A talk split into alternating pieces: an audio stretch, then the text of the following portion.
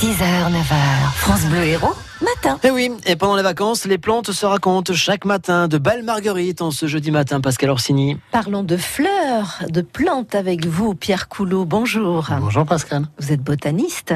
S'agit-il vraiment de marguerites aujourd'hui? Alors il s'agit entre autres de marguerite et je vais vous poser une question. Quand vous l'effeuillez cette marguerite Pascal, est-ce que vous avez dans vos mains une fleur? J'ai l'impression que oui. Ah oui, vous avez Mais cette si vous me impression. posez la question, c'est que non. Mais oui, mais vous vous trompez, mais vous vous trompez comme tout le monde, Mm. sauf les botanistes. C'est qu'en réalité, ce que vous voyez comme étant une fleur n'est pas une fleur, mais est un ensemble de fleurs. Il s'agit donc euh, d'un regroupement de plusieurs dizaines, voire plusieurs centaines de fleurs. Et pour prendre notre marguerite, vous imaginez que toutes celles du centre sont des toutes petites fleurs tubulaires, dont les pétales sont extrêmement réduits. Et puis, toutes celles de la périphérie ont le pétale extérieur et seulement celui-là qui est développé, qu'on appelle une ligule. Et donc, quand vous voyez ce capitule, vous voyez une fleur en réalité.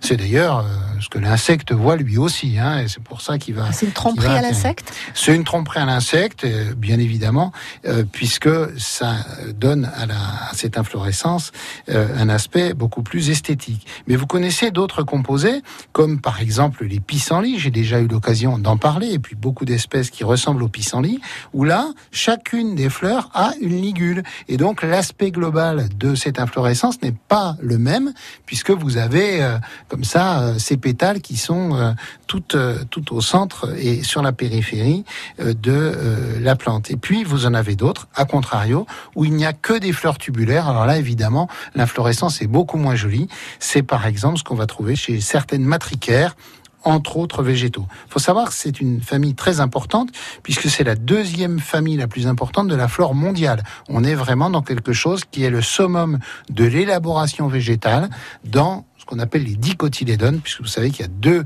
grandes parties dans les végétaux supérieurs, les monocotylédones dont l'évolution sub- sublime est les orchidées, et puis nos dicotylédones dont l'évolution ultime est les composés. Alors, euh, vous allez me dire, tout ça, c'est quand même assez complexe.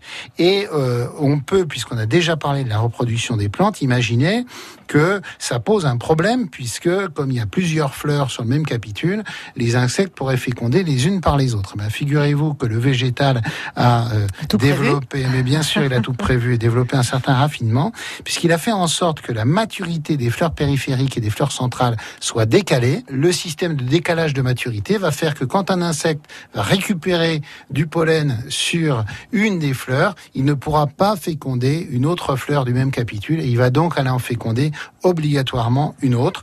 Et puis, vous avez dans cette famille également le raffinement dans la dispersion où les fruits sont ornés, c'est-à-dire ils sont couverts de d'épines ou de crochets pour là être emportés par les animaux. Donc c'est une famille absolument remarquable et là encore, peut-être que nos auditeurs verront une marguerite avec toujours autant de plaisir, mais un peu différemment. Ah, c'est sûr. On ne cueillera pas la marguerite de la même manière. Merci, Pierre Coulot. Merci. Merci euh, Pascal Orsini. On retrouve euh, bah, chaque matin Pierre Coulot, notre botaniste. Et puis de toute façon, vous pouvez réécouter tout ça en allant sur le site internet francebleu.fr.